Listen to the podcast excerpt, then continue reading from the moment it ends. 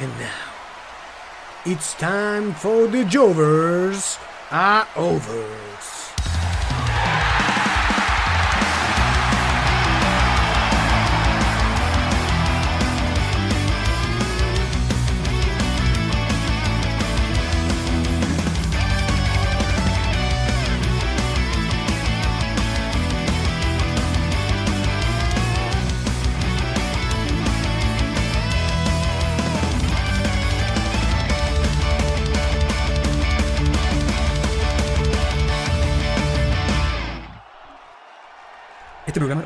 Los simples Jovers y fanáticos del wrestling.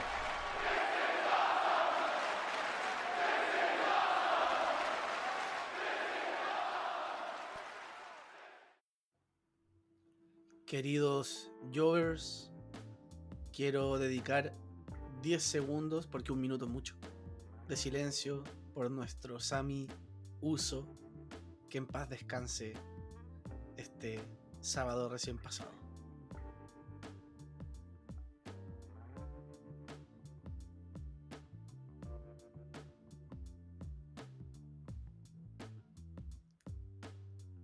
Amén. Eso, muchas gracias. No sé cuánto habrá pasado, pero ya era. La wea chacota. Bueno, queridos Jovers, ¿cómo están? Aquí estamos nuevamente, un nuevo episodio de The Jovers a Overs. Y me acompaña esta vez mi querido amigo Xavi Aliste Black. ¿Cómo estáis, Xavi? Aquí estamos grabando en horario de almuerzo, entretenido, pero, pero bien, estamos bien dentro de todo, con hartas ganas de hablar de, de lo que acaba de suceder. O sea, ideal hubiese sido hacerlo el mismo día, pero ustedes saben, siempre les decimos, los Jovers tienen problemas de tiempo, tienen un- ciertas dificultades que nos tienen un día después grabando lo que significó el día sábado el Royal Rumble. Que bueno, también cabe decir que por temas y de, y de, mm, de apañe, porque los, los Jovers nos apañamos entre nosotros, nosotros los decidimos ver el domingo, ya que el día sábado Andresito tenía un, un Un matrimonio, claro, entonces se lanzó ahí en el alcohol y las drogas, como, como habitúa hacer. Y nosotros, claro, nos aguantamos el domingo para poder verlo. En esta instancia, Benjita y Andrés lo vieron juntos, yo no pude, pero eh, se disfrutó igual. Así que eso es lo que venimos a comentar hoy. Todo lo que sucede con el Royal Rumble, los resultados de este y también nuestros pareceres de hacia dónde va un poco la cosa. Así que va a estar bueno este episodio. Así es, un... han pasado hartas cosas que hay que comentar. Eh, obviamente el plato fuerte es eh, Royal Rumble, pero también ya pasó Raw. eh, ya sabemos algunas direcciones a lo que Sí, pues, a lo que se va a dar en WrestleMania.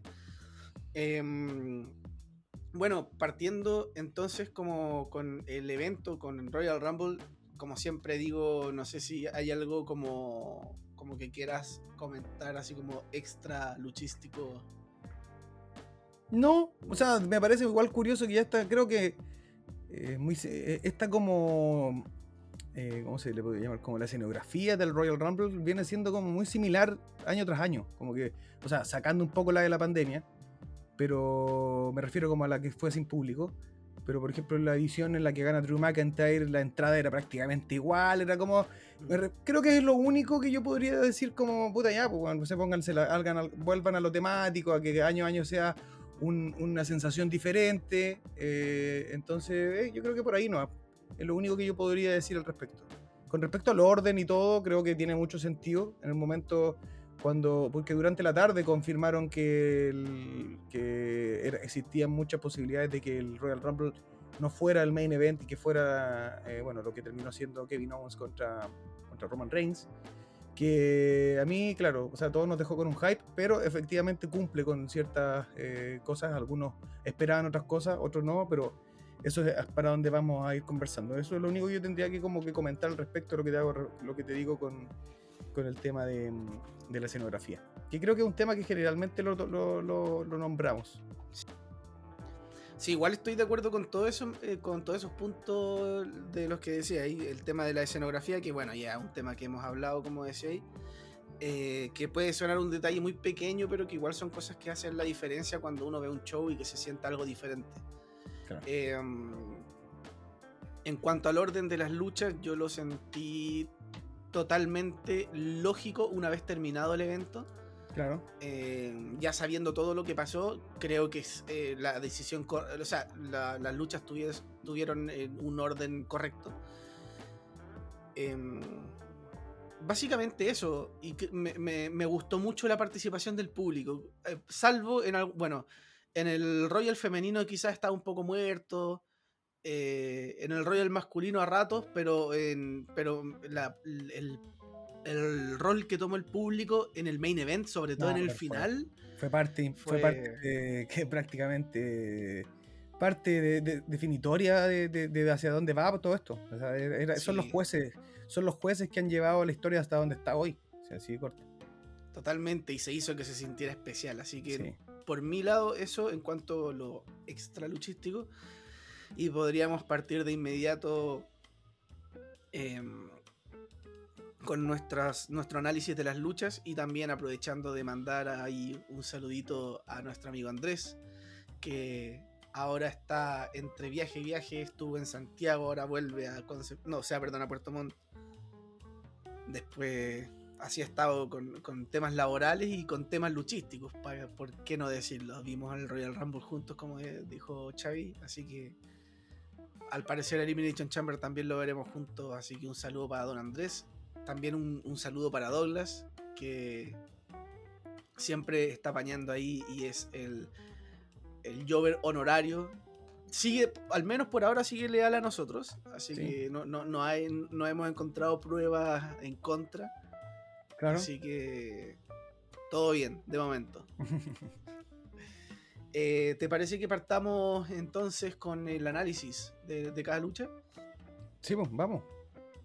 Dale, entonces como dijiste, eh, lo impensado pasó, el Royal Rumble masculino fue el opener. Creo que eso ya había pasado antes una vez, si no me equivoco, en el que ganó Nakamura, porque el main event fue otro, o, algo, algo así pasó. Que, o que creo que abrió el masculino y cerró el femenino, algo así fue. Parece, sí, no recuerdo bien en este momento, pero sí eh, creo que no es el primero donde ocurre esto. Mm. Y bueno, tenemos esta esta sorpresa en el orden de las luchas que, eh, como mencioné... ¿Estáis para la corneta, Juan? Maldita... Maldita alergia. Maldita alergia. Estoy como luchando contra esta wea, pero... Vamos, que se puede, weón, hay que ganar la lucha. yo soy, no sé, weón, soy Gunther tratando de aguantar... ¿El machetazo de Sheamus? claro. Eh, que bueno, de hecho, hablando de ellos, son justamente los dos que empiezan.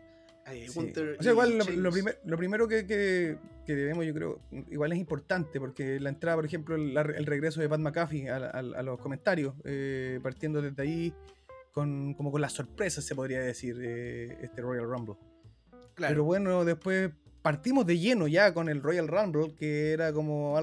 Bueno, cuando yo lo supe, yo iba camino, o sea, estaba, dije, ¿qué, va a pasar? O sea, se viene la roca, es lo que todos decían. Pero claro, después vemos un poco.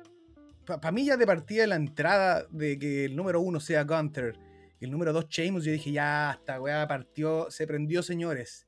Que partan estos dos ya habla de que se viene algo tremendo. Y creo que desde ahí eh, se da esa, esa, creo que es como un poco la, la, tónica de este, de este Royal Rumble, bueno, la calidad en ring.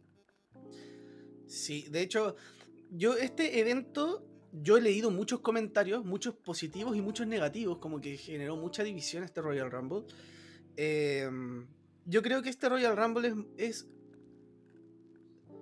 como que es un evento muy bueno o es un evento muy malo dependiendo de qué es lo que tú esperabas quizás del evento o qué es lo que... Porque hay muchos factores que hacen que uno pueda salir decepcionado del evento y otros factores que pueden eh, hacer que salgas gratamente sorprendido. Lamentablemente. Dale, dale. Dale nomás. Que lamentablemente los factores para salir decepcionado eran quizás esperar a la roca y salir decepcionado porque no salió la roca. Eso, eso a mí me da como eh, paja porque, claro, como si tú. hay un puro factor que te va a determinar eso, porque, claro, el, el, show puede ser de mierda, malo, con un buque horrible, pero eso ya no es parte de tu expectativa. Eso es parte de que quizás no fue un producto como el que muchos esperaban. Pues si tú estás claro, poniendo tus manos como, o, tu, o, el, o dejando como eh, el juicio de que si es bueno o es malo por la aparición de alguien en particular, creo que ahí estáis cagados. Porque si no aparece, para ti va a ser totalmente malo. Yo leí hartos comentarios también que decían, bueno, no, este es el peor Royal Rumble, ¿cómo se le ocurre, weón? Eh, claro, solamente porque no apareció eh, La Roca, ¿cachai? Entonces, no sé. otra, cosa otra cosa también que mucha gente criticó que no hubo muchas sorpresas en este Royal Rumble. Y es verdad, no hubo muchas sorpresas. A lo más ya Booker T, Edge Logan, y Paul, que, de alguna forma es sorpresa pero porque estaba lesionado, pero todos sabíamos que está con un contrato, que se acerca a WrestleMania. Entonces, como que era el momento para que apareciera.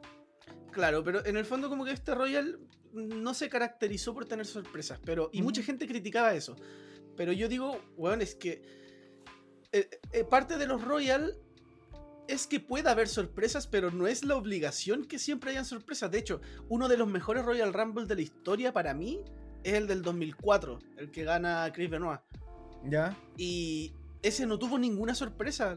si te fijáis, de los 30 participantes, ninguno es un regreso, ninguno es un debut. Son todos, incluso si no me equivoco, habían. La mayoría ya estaba anunciado. Entonces, y para mí ese Royal Rumble fue tremendo. Entonces, por eso yo digo, si tú te esperabas que, claro, vinieran puras sorpresas, que puede pasar como puede no pasar, pero si tú te esperabas que ese sea como un requisito obligatorio del Royal Rumble y saliste decepcionado por eso, es como, puta, igual tenéis que como saber qué puedes esperar de un Royal Rumble, ¿cachai? Como que no tienen la obligación de... Te, te, malacostumbraron a que todos los años va a haber un regreso tipo Edge y, no, no es así, ¿cachai? ¿Sabes que a mi, punto, a pesar de que, claro, te doy todo lo que estáis diciendo con respecto al tema de la sorpresa o que no, creo que, weón, este Royal Rumble cumple con ocupar lo mejor del roster, weón. O sea, eh, creo que no hay. Y está súper bien porque está ahí dándole cabida a muchas superestrellas. En otras ocasiones, bueno, hemos visto que, no sé, hay 15 luchadores del roster y los otros son 15 eh, sorpresas. Entonces, ¿qué pasa con los otros que no participaron en este Rumble? Ni, tampoco tuvieron luchas individuales. Entonces, aquí, lo, que, aquí lo, interesante es que ocupáis así uso de, del roster más o menos como en su integridad, como total. Eh, dejáis claro, dos puestos que puede ser el de, el de Logan Paul que aparece hoy el de, eh, ¿cómo se llama? Ah, eh, Booker T. Pero los demás participantes son la mayoría de los que están en la programación o que tenéis tú activos en tu roster y que son de lo mejor. Pues, claro. Eh, entonces yo desde ahí creo que, que el Rumble, claro, no, no, tiene esta premisa que es como la que capta la atención del fan casual, que es, bueno, regresos, o esta leyenda, o esta celebridad, qué sé yo claro, ese condimento no lo tuvo, pero para el que, para el que está atento a la programación, el que está eh, viendo semana a semana el desarrollo de historias, creo que, fue un, Royal Rumble bastante bueno. Por lo menos a mí me pasó eso, porque creo que me encuentro con un Royal Rumble que no es el show del Royal Rumble hasta llegar al final. Que, claro, el, ganador siempre es importante. Pero lo interesante de este Rumble es que avanzan muchas historias dentro de él, eso, de hecho, eso es una de las cosas que nosotros criticamos mucho del Royal Rumble del año pasado. ¿Te acordáis que nosotros criticamos que en ese Royal Rumble no se trabajó ninguna maldita historia? Solamente es Brock Lesnar contra Roman Reigns. Sí, pues. en, ese Royal no hubo, no hubo ningún avance de historia, no hubo desarrollo de nada, hubo cosas muy al lote. Y acá pasó todo lo contrario. Todo lo contrario, weón. Acá a mí me encantó muchas historias. Muchas. Y me gustó mucho que que se dio este contexto que se daba antes, que era como este trabajo en equipo, de, de, los stables que estaban involucrados, de, de hacer eh, sociedades en, en, la lucha para ir eh, avanzando, eliminando eh, luchadores. Creo que a mí me mantuvo súper entretenido desde ahí, desde cómo se contó eso. los lugares de, aparición. Yo creo que, mira, así como para ir hablando como ya un poco, porque si no vamos a dar todo el show hablando del, Rumble masculino. Eh, a mí creo que una de las, de las cosas que más me gusta de este Rumble, más allá del resultado, que era un poco, un poco predecible, un poco bastante predecible, eh, creo que bueno, la inclusión número uno de Gunter y dejarlo hasta el final lo levanta hasta la reconcha su madre, bueno, para arriba. Es uno de los, de los ganadores del Rumble es Gunter, no hay duda alguna, bueno, porque es un siento que su credibilidad es otra después del desempeño que tuvo. No, y, eh, no solo eso, sino que si tú comparáis, si tú comparáis en lo que lo que hizo Rey Mysterio en su año, en el 2006, en ese Royal Rumble, no le quiero quitar mérito ni nada, pero, pero ese Royal Rumble Rey Misterio igual pasó gran parte en el suelo, ¿cachai? Sí. Gunther estuvo activo todo el Royal Rumble, así, atacando luchadores, eh, eh, tratando de eliminar gente, participando. En muy pocos ratos era como tiempo muerto para Gunther. No, Gunther fue el hombre del Rumble, creo yo, bueno, a, mí, a mi gusto por lo menos. Sí. Eh, hubieron varias cosas. Dale. De la, para mí, de las mejores participaciones en la historia de un Royal Rumble de alguien, quizás. Es que fue tremendo, weón. Y aparte partís también dando el, Gunter contra Sheamus, que ya tiene una historia que a mí me encantaría, weón, que se diera la tercera parte y, eh, final, quizás. Eh, pero. Mira, no sé si te parece que, nombremos el nombre como los participantes en orden de entrada. No sé si... ¿Los tenéis ahí en orden? O sea, no, están, no sé si están en orden. Ahora estoy leyendo. No, no, Sí, creo que están en orden, weón. Dale. Sí, yo me acuerdo que el tercero en entrar fue de Miss. Fue, claro, parte. Em, ah, aquí está, la primera. El primero en entrar es Gunter. Bueno, lo sigue Sheamus, The Miss, Kofi Kingston, Johnny Gargano, Xavier Goods, Carrion Cross, Chad Gable, Drew McIntyre, Santos Escobar, Angelo Dawkins, Brock Lesnar. Y seguidito de Lesnar entra Bobby Lashley, eh, Baron Corbin, Seth Rollins, Otis, Rey Misterio que se quedó dormido y no apareció.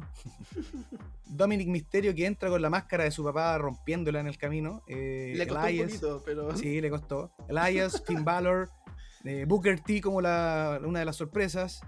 Damian Priest, eh, Montesford, Edge, Austin Theory, Omos, Braun Strowman, Ricochet, Logan Paul y Cody Rhodes.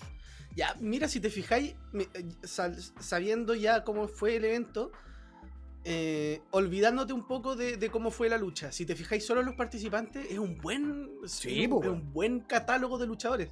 mucha, mucha gente dice, ay, pero ¿por qué entra este Jover? Si. Puta, es que en toda la historia ha pasado eso de que entran Jovers que tú decís como, pucha, yo a este le hubiese dado un cupo a este otro mejor en vez de este. Sí, pero yo también, ¿cachai? Pero, eso siempre pasa, weón. Pero qué, o sea, dentro de, los que entraron, ¿a quién podríamos como meter dentro de los de Jover? No, Chad Gable, puede ser, pero aquí es por un tema netamente de buqueo, porque nosotros sabemos, Juan, lo puta madre que es en el ring. Eh, no sé cuál otro, Angelo Dawkins quizás, no sé, pero participó junto a Montesford. Eh, entonces como que no, no es como ese típico, de hecho no se dio, ni siquiera se dio esa, como ese chiste que se da de repente cuando entra Truth, cuando entraba por ejemplo Santino Marella, que Durán, que era la intención de, que entraran ellos era como la eliminación más rápida del, evento, como para Pero Baron Corbin fue un poco eso. Claro, Baron Corbin paga los platos rotos por la eliminación de, Brock Lesnar, que lo hacen, lo rompen afuera. Mira, aquí también tengo el orden de las eliminaciones, que aquí el primer eliminado fue The Miz, por, eliminado por Sheamus, eh, Carrion Cross por Drew McIntyre, Xavier Good por Gunter, Kofi Kingston por Gunter, creo que lo eliminó los dos juntos. Eh, Santos Escobar por Lesnar, Angelo Dawkins por Lesnar, Chad Gable por Lesnar, y bueno, Brock Lesnar después eliminado por Bobby Lashley, que ese feudo se calienta aún más y eso fue lo, bueno, una de las cosas que, que estábamos nombrando anteriormente, el tema de la continuación o, la, o el tratamiento a historias que tienen mm. eh, continuación hacia WrestleMania. Eh, bueno, después de que elimina a Brock Lesnar, Baron Corbin es eliminado por Rollins, Bobby Lashley por Rollins también, Otis por, eh, por Drew y Sheamus, que lucharon prácticamente casi todo el Rumble juntos, que fueron como equipo. Bueno, después Elias, eh, Misterio que no entra en la competencia, Gargano que eliminado por Dominic y Finn Balor, Booker T lo elimina Gunter, duró nada Booker T. Eh, Montesford eh, lo elimina Damien Priest, Damien Priest lo elimina Edge, porque que también elimina a Finn Balor y Edge elimina, es eliminado por el Judgment Day. Bueno, luego eliminado Homos por Braun Strowman, que eso es una paja, aunque es que esa historia ya como que ya, ya tiene, ya está contada la de, la de Homos con Braun Strowman. Y a mí Homos me carga. Luego Se, elimina Sheamus eh, por Gunter y Drew McIntyre también por Gunter. Dominic Mysterio es eliminado por Cody Rhodes, Braun Strowman por Cody Rhodes, Ricochet eliminado por Austin Theory, Austin Theory eliminado por Cody Rhodes, Seth Rollins eliminado por Logan Paul, Logan Paul eliminado por Cody Rhodes y Gunter que entra número uno y es el último eliminado eh, por Cody Rhodes, ganando así la batalla real. Eh, bueno, creo, yo a mí sigo, o sea, como que ahora que, lo estamos conversando, sigo insistiendo, para mí fue un gran Royal Rumble, con un, desarrollo, con un buen desarrollo de historia bien contado, con un ganador que es el que correspondía. Eh, y se, y se comienzan también, o sea, se desarrollan historias y se comienzan otras. Yo no sé, a mí me encantaría, por ejemplo, ver a Rollins en un papel más protagónico en este Rumble, o sea, en este WrestleMania. Pero de por cómo se da la eliminación y como y por cómo también es una lucha de, como de, de esta de atracción, creo que podría haber con esto comenzado también una historia con Logan Paul camino hacia WrestleMania. Sí, y de hecho sería buena lucha, no, no, sí, no, sí, técnicamente... nos podemos, no nos podemos dejar engañar a pesar de que eh, muchos hubiésemos querido, no sé, o contra un rival mejor, un Styles, una, no sé, cualquiera, pero, pero Logan Paul no, Logan Paul tiene tremendo, un buen espectáculo. Tiene tremendo nivel, weón. Recordemos lo que hizo con Roman Reigns hace poco, weón. Mansa lucha que dio. Entonces, sí, pues va a ser un gran espectáculo el que podrían dar, pero yo me refiero como a que Rollins me gustaría verlo en, situaciones más protagónicas, definiendo un campeonato, ese tipo de cosas.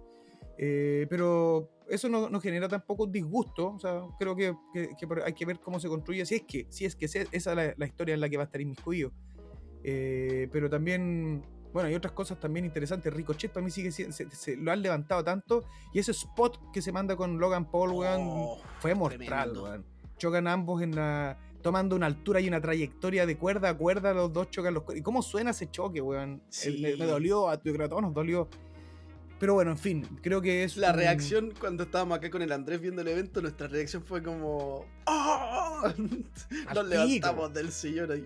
No, pero es que fue tremendo, weón. Fue tremendo spot, weón. Entonces, nada, weón. Yo creo que me quedo con una, con una sensación súper agradable de este Royal Rumble, weón, muy, muy bien buqueado, muy bien contado, muy bien desarrollado, weón. Así que esa es mi, mi, opinión al respecto. Bueno, tenemos la misma opinión y creo que Andrés eh, debe tener la misma. No sé si Andrés nos mandó sus predicciones, ¿o no? O sea, su, su Sí, pero dame un segundo que quiero terminar unos puntos. Eh, bueno, primero, si tengo que nombrar cosas negativas de este Rumble, que sí las encuentro, nombraría lo siguiente. Primero, lo que todos sabemos que dejaron demasiado anunciado que Cody iba a regresar cuando esta mm. victoria hubiese sido mucho mejor si es que no se hubiese sabido nada. Quizás la gente hubiese tenido las teorías igual, que en verdad mucha gente hubiese llegado a la conclusión de que podría pasar, pero al menos no lo anunciaba oficialmente la misma WWE. Y entonces como que yo digo, ya, si hiciste eso, entonces, una solución podría ser que entre antes, no sé, 23, 24, pero no el 30, porque así. Ya sabéis quién es el que falta, po. Claro. No tenéis una sorpresa. No tenéis ninguna sorpresa. Aparte que también le dejáis el camino más fácil, digamos, a Cody. Eh, otra cosa que quizá eh, eh, que a mí no me gustó mucho es que, en teoría creo yo que alguien debió haber reemplazado a Rey Misterio, porque fue un Royal Rumble de 29 hombres finalmente. De hecho, yo en un momento pensé en que podía suceder eso, así como que claro, no entró Rey Misterio, y ya el número 29 ya entra al 30, que están los últimos, y que suene una música, no sé, y que pase algo, weón, no entró Rey Misterio, pero ya, aquí está como el reemplazo del, del ¿cachai? Claro. Que debió haber sido, porque efectivamente, como si tú, son, fueron 29 hombres, no 30. Eh, y se pudo haber metido ahí otra cosa.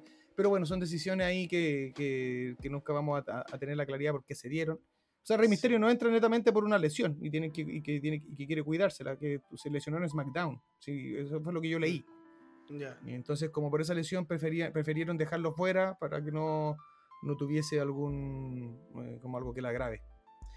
Sí, bueno, y otra cosa negativa que en verdad, puta, lamentablemente son errores humanos que pueden pasar es que de nuevo Kofi Kingston bocheó su spot de salvarse la silla y al final cayó, lamentablemente, pero en verdad eh, son como de, detalles que quizás el detalle más grande que para mí es donde pecó WWE es en anunciar tanto a Cody Rhodes, porque... Acuérdate del, del, retorno de, de Cena, cuando Cena volvió 30 y nadie sabía. Y nadie sabía. Sí, Quedó la cagada, po. Quedó la cagada. Imagínate usted también. esa arena. Es que acá, de hecho, ejemplo... acá también podrían haberle dado un tratamiento de que, no sé, pues, de que las primeras como eh, informes médicos hablaban de que la, recuperación de Cody es eh, un año. Eh, no sé, un año, uno, no sé, 15 meses, no sé, por decir algo. Entonces, claro, después llega el Rumble y aparece y todos igual, no, y ahí los mismos comentarios, pero si este hombre tenía como para más rato de la lesión, qué sé yo. Y puta, perfectamente podéis venderla de, ese como, de esa como mentira de decir, bueno, no tiene para rato, pero en el fondo ya son ocho meses los que se demoró y vuelve generando esta como, wow, locura, y eso también hubiera levantado aún más el ganador. Entonces que aparezca 30 y viendo como los que estaban ahí, eh, quedaban ahí en eh, ya en los últimos 5 o 6, ya era un poco obvio quién iba a ganar. Sí, pues bueno, es lo mismo. O sea, yo creo que ese tratamiento hubiese sido perfecto, porque a mí lo que me da a entender primero es que eh, a Triple H cuando le preguntaron eh, por qué estaban anunciando a Cody Rhodes, él lo que respondió es que tenían más sorpresas. entonces, claro, la gente se hizo expectativa. Entonces tiene que haber una sorpresa mucho más grande que Cody Rhodes. The Rock tiene que ser. Yo creo que, yo creo que, que eso estaba cocinado, Yo creo que, eso, es lo que eso era lo que yo iba. Yo creo, lo que creo que pasó es que el plan era The Rock y no supieron llegar a un acuerdo antes y al último mm. minuto The Rock les dijo que no y dijeron, pucha, vamos a tener que quedarnos con el plan B que ya está anunciado, pero ya no tenemos otro plan, porque ya no existe el plan B. Entonces, y bajo esa premisa, o sea, no premisa, ¿cómo se llama? Como bajo ese contexto, digamos, de lo que estaba pasando, de, que teníamos un ganador que, que, que, ya no fue y que tuvieron que utilizar el plan B y toda la cuestión, y como ellos estaban conscientes de que el resultado era muy obvio, la dejaron como el opener. Para después dejar. Para salir de eso de una, digamos, ¿cachai? Sí, porque si ese hubiese sido el main event, creo que la gente hubiese terminado más disconforme. ¿Con cuál? ¿Con el main event decís tú de que, de que, cierre, de que aparezca la roca? No, no, no, que, el Royal Rumble masculino hubiese sido el main event. Tal ah, como claro. fue. No, hubiese sido mucho más descontento el, fanático, la sensación del fanático porque sí, termina el evento, claro, porque termina el evento sin la roca y con un ganador muy predecible, ¿cachai? Entonces, mejor tira esa lucha a la, primera, la gente descarta que aparezca The Rock porque no va a aparecer The Rock en el opener, y, te sales de una de eso y dejas ya lo otro que tienes seteado para después, que ya vamos a llegar a eso al final. Eh, así que bueno, esa es como la, crítica un poco que tengo de... Puta, yo, yo la verdad no tengo como, como críticas negativas con... O sea, sí, yo creo que en el fondo es esto como que se entiende un poco que es parte de los negocios, esta weá como de que tengan una idea que puede hacer, que es, bueno, era claro que, era la roca el que iba a aparecer, porque semanas previas, bueno, el, póster de Most Electrifying Royal Rumble, los rayitos que hacían esta mención a, The Rock, eh, aparece justo en esa, en esa semana merchandising nuevo de The Rock. Eh, aparece un logo como de Royal Rumble que tenía como el, toro, que es claro, en alusión a Texas, pero que es muy similar al toro de la, roca. Entonces, la gente estaba toda como con ese hype para allá, y ahí hay un problema porque si tú te quedas con esa idea, definitivamente no lo vas a pasar bien porque esto puede cambiar, sobre todo cuando se trata de estrellas como la roca, que tienen un itinerario más, más reducido, que tienen tiempos más reducidos, que en este caso. Eh, la participación de él era para llevarlo directamente a una historia con Roman Reigns. Entonces eran como situaciones que podían, que no siempre están confirmadas al 100%. Entonces ahí la paja es que el fan se quede con esa, con esa sensación nomás de que eso es lo que va a ocurrir. Porque ahí te va a quedar siempre bueno, una desazón, una molestia porque no ocurrió lo que tú estabas esperando. Pero creo que es la única weá que yo podría decir en contra. Bueno, lo demás creo que me gustó mucho eh, cómo se dieron las eliminaciones para más o menos los números de entrada. Creo que estuvo súper bueno, no tengo nada más que decir Incluso, de hecho, hasta podría pensar que el número 30 fue Cody justamente como por una manera de decir, bueno, no va a aparecer la roca no va a aparecer la roca. Así como para decirle al fanático, no te esperes a la roca en el 30, porque se va a hacer Cody. Claro, y los que no lo vieron en el 30, en el Royal Rumble, después dijeron, ya, esta lucha, esta lucha de, Roman contra Kevin Owens, el main event, ya, ahí aparece. Como que no perdían la, no perdían la, como la pero bueno, ya vamos a llegar a analizar ese punto y ahí vamos también a hablar un poco de eso. Así que ahora yo creo que podríamos pasar perfectamente a la, segunda lucha. Mm, pero escuchemos lo que dice Andrés, po. Ah, ¿verdad? Se me olvidó, weón. Perdón, don Andrés, ¿Tenía ahí los audios? eh, sí, déjame cachar si es que se escucha bien, porque de repente como con estos mm, audífonos como que se colapsa un poquito. O si no lo pongo yo, weón. Aquí también los debo tener la idea inicial era llamarlo, era llamarlo para tener aquí en vivo y en directo sus opiniones, pero Andresito va viajando, va viajando, así que no se pudo dar esa dinámica. Pero acá tenemos a mano en nuestro grupito eh, todos los audios de Andrés. Si queréis los pongo yo, que los tengo acá al tiro. Dale. Vamos a ver. Gracias por el pase, mis viewers. Eh, estoy acá en el aeropuerto, pero por eso voy a dejar de enviar mi análisis. Eh, mira, esta lucha, yo creo que todos esperábamos un poco más de sorpresas.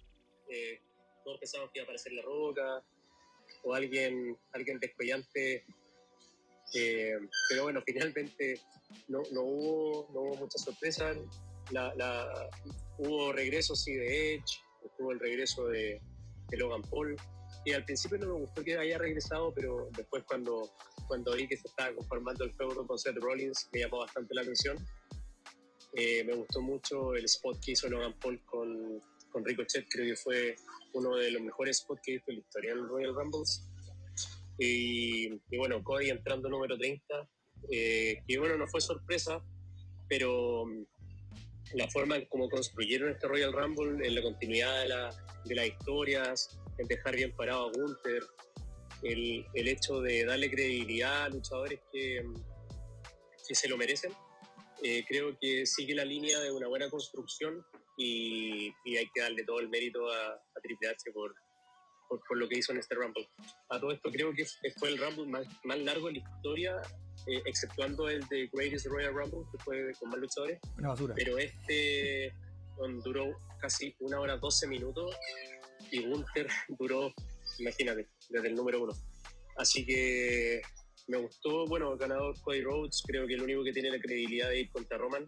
Si tú me preguntáis, me gustaría Roman contra Sami Zayn en WrestleMania, pero creo que se va a dar en la cámara de eliminación, así que bueno, hay que disfrutar el producto que viene. Y, y bueno, eso, eso mis Jovers. Eh, pero sabes que he escuchado comentarios negativos de esta, de esta, de esta batalla real y, y, a mí me gustó. Debo, debo reconocer que me gustó bastante. Muy de acuerdo con lo que dice don Andrés, es todo lo que hemos dicho en este rato, los Jovers estamos conectados. Así sí. que nada, nada que decir, si fue un tremendo eh, Royal desde el punto de vista que lo hemos analizado. Así que perfecto para pasar a la, a la segunda lucha, a esta lucha extraña, el ¿cómo se llama? Pitch Black Match, Pitch Black Cock Black. Match, no me acuerdo. Pitch Black Match, algo así. Estaba sí. una lucha con un sponsor, una lucha con, con patrocinador de MT, ¿cómo se llama? MTW, no recuerdo sí, esta, esta bebida. Así.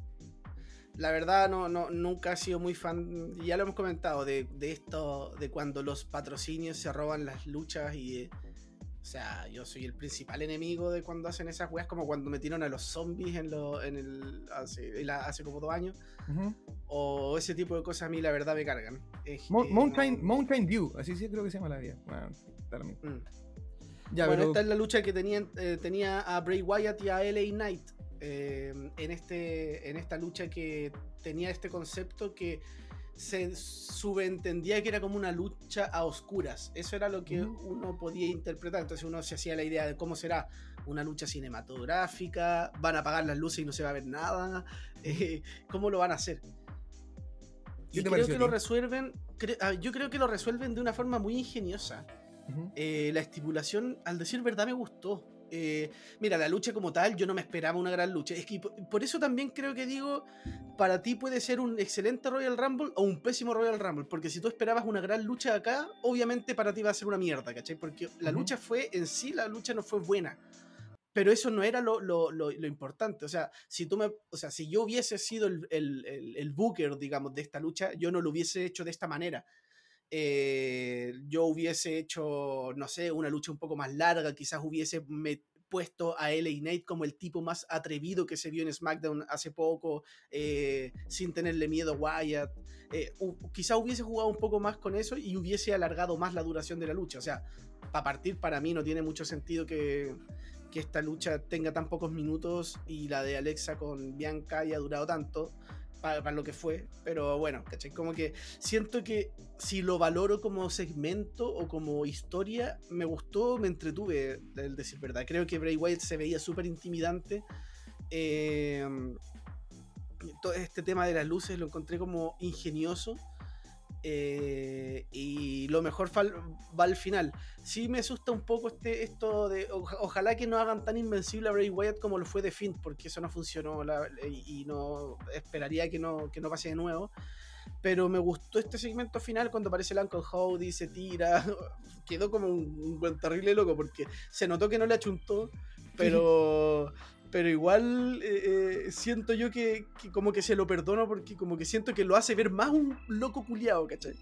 Sí, que eso, eso, eso es curioso que hoy por hoy como la atención está hacia allá, hacia quién es el Uncle Howie.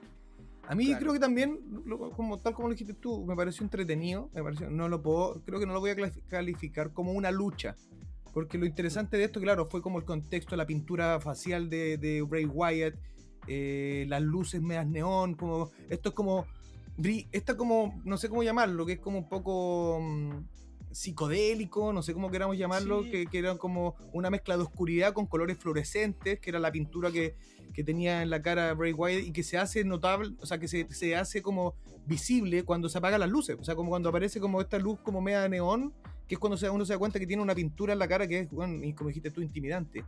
Es un, un eh, Naomi match. Claro, es como una Yomi Match, claro, tal cual. De hecho, eh, LA Knight andaba con unos pantalones fluorescentes, o sea, sus pantalones eran como en amarillo que brillaba cuando estaba la luz apagada.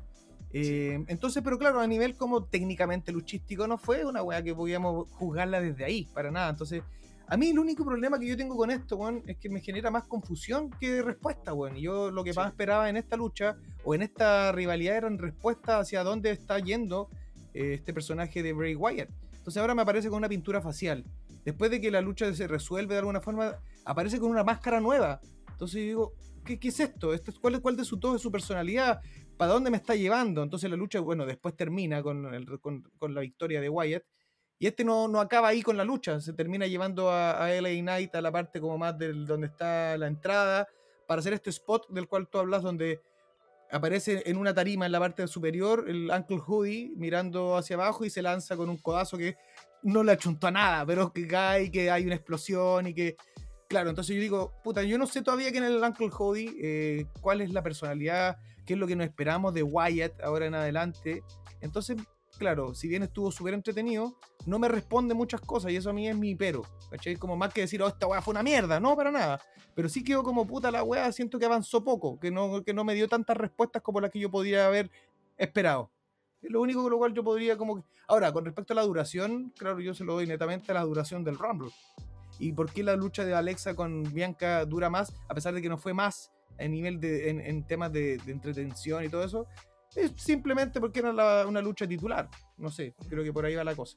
Pero eso, eso es como mi resumen de esto. Creo que es una lucha entretenida, pero que no eh, cumple con mis expectativas, porque mis expectativas eran que se avanzara un poco en respuestas de de lo que pasa con Wyatt, de quién es Uncle Hood y todo ese tipo de cosas, creo que no avanzó mucho. Entonces, ahí es como un, como una cosas que me faltaron a mí. Sí, eso es verdad. Bueno, yo creo que igual vamos a tener pronto esta respuesta, a pesar de que ha pasado mucho y hemos estado esperando, pero creo que se tiene que empezar a setear su camino a WrestleMania. Sí. Ahora, no sé si tú escuchamos a Andrés ahora. Sí, dale. Vamos con Andresito. Pon el, el celu eh, eh, cerca del antipop, mejor, para ver, para ver si es que se escucha mejor.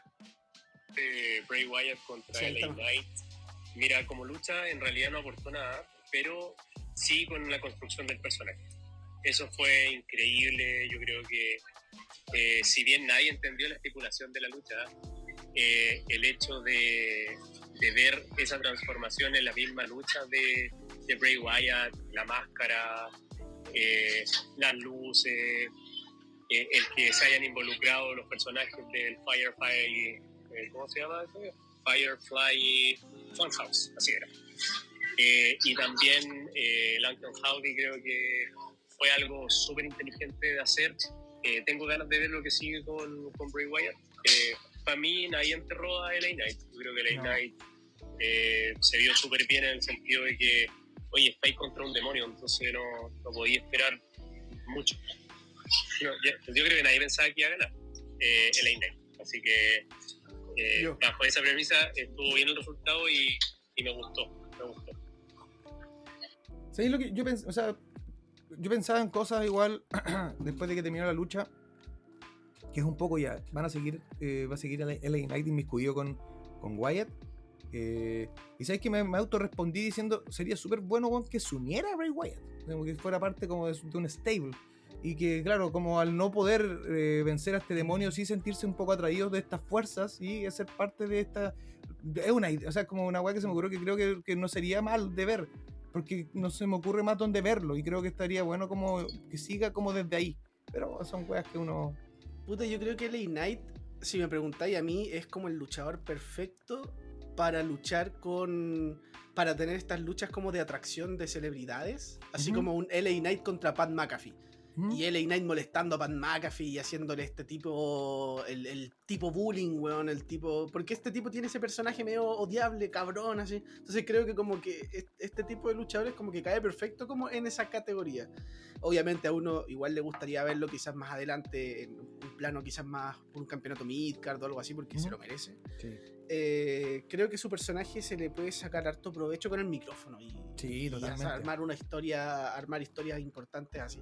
O sea, si me preguntáis a mí, yo haría algo así. Como, como los WrestleMania en general tienen lucha de atracción, yo haría un LA Knight como contra un Pat McAfee eh, o una cosa así, ¿cachai? Como para que, para que LA Knight empiece a ganar terreno un poco en. en Sí, porque yo creo empiece que, a ser cara conocida, ¿cachai?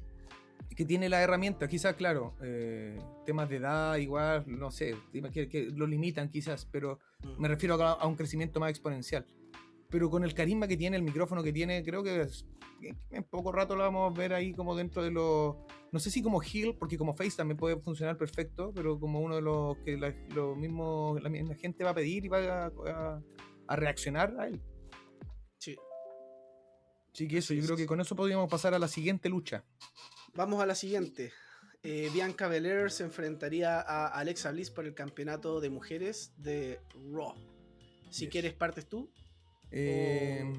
Mira, que de esta lucha, weón, yo no tengo más mucha- mucho que decir, weón. Creo que muy plana, muy... Como creo que fue, la- sin duda alguna, lo más bajo del, del- del- del evento. O sea, no la arruina, no arruina el evento para nada. Pero es que yo creo que tiene que ver también con, el, con la construcción de este feudo. Este feudo no estaba caliente para nada, o sea, no, no estaba muy bueno, no tiene como ese, esa sazón especial de que queréis ver esta lucha porque hay cosas involucradas, porque también eh, lo que ha pasado con la transformación, esta como transformación de Alexa hacia también más como el lado más de la Alexa que estaba inmiscuida con Wyatt, tampoco ha sido muy como interesante, no tampoco ha sido muy bien construida, creo.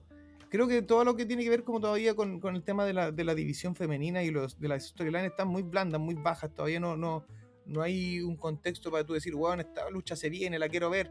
Creo que me llama más la atención ver ahora, en- creo que en el Raw próximo, en la de Bianca, o sea, la de Becky Lynch contra... eh, Ah, se me olvidó, con- contra Bailey, que es la lucha en- en- que quedó al debe del Steel Cage. Más que una lucha titular entre, Bian- entre Bianca y Alexa. Creo que no, no era no era lo que como lo, lo principal eh, la principal de la historia más como interesantes de ver Eh, entonces no no sé bueno, yo no tengo mucho más que bueno el, el resultado era el esperable o sea no iban a perder ni cagando el campeonato Bianca en, en Royal Rumble Eh, y junto yo para mi gusto Bianca con Rhea Ripley son de las mejores del roster entonces Sí. Que, le quitaran el campeonato ahora eh, a 60 días de WrestleMania creo que no era lo lógico. Sí, de hecho, cuando digo, como vuelvo a decir lo mismo, cuando digo que este Royal puede ser muy bueno o muy malo según tu expectativa, como que también llego a esto, porque por ejemplo, si tú vienes viendo el Royal, el evento Royal Rumble hasta este punto, y, tú, y si a ti no te gustó el Royal Rumble masculino, no te gustó lo de Bray Wyatt, y después vienes a esta lucha que no fue buena, Claro, a ti te queda una sensación de que el evento es una mierda. Pues Ya lleváis tres luchas y las tres son malas, según eh, la gente que quizás no le gustó. Pero al que sí le ha gustado, al que lo recibe con otros ojos, como nosotros en este caso, sí podemos perdonar quizás esta lucha y las otras, con las otras sí podemos, eh, pudimos disfrutarlo mucho más, ¿cachai? Entonces por eso es como muy eh, subjetivo de alguna manera. Pero esta lucha en particular, creo que no me esperaba mucho claro pero creo que tampoco es una justificación para hacer una lucha mala. Creo que podían haber hecho una lucha mejor y no era difícil hacer que Alexa se vea una amenaza para Bianca Belair. En ningún momento pensé que Alexa iba a ganar, porque Alexa se vio muy Jover al lado de Sí, Bianca. weón. Es que eso es lo que yo no entiendo porque estáis construyéndola, estáis dándole este como vuelco nuevamente hacia el lado oscuro, qué sé yo. Pero claro, o sea, eso hazlo tangible, de qué forma, dándole la credibilidad necesaria en el ring. Está bien, todos sabemos que hoy por hoy le dan ese buqueo a Bianca Belair como la EST, que weón, es prácticamente y, mm, no la podéis ganar. Pero sí podéis ponerle, como si tuvo una dificultad en el camino, bueno, y hacer que, bueno, en este caso Alexa, que ahora está como bajo los poderes del mal nuevamente, entre comillas, eh, se vea más intimidante y que, bueno, tenga por lo menos en un par de, de, de veces a, a Bianca en problemas, weón, y hagan unos near falls, weón. Creo que Claro. no, no le va a afectar a la credibilidad de Bianca, weón, para nada. De hecho, va a ayudar a Alexa, pero Bianca se va a Ayuda a mantener Alexa, igual. claro. Entonces, no, De hecho, esto, esto empeora la credibilidad de, de Alexa, weón. Sí, pues, weón. Como que siento como que esta junta, toda esta historia que están contando con el Uncle Who y de la weá, como que ya ni me interesa, weón.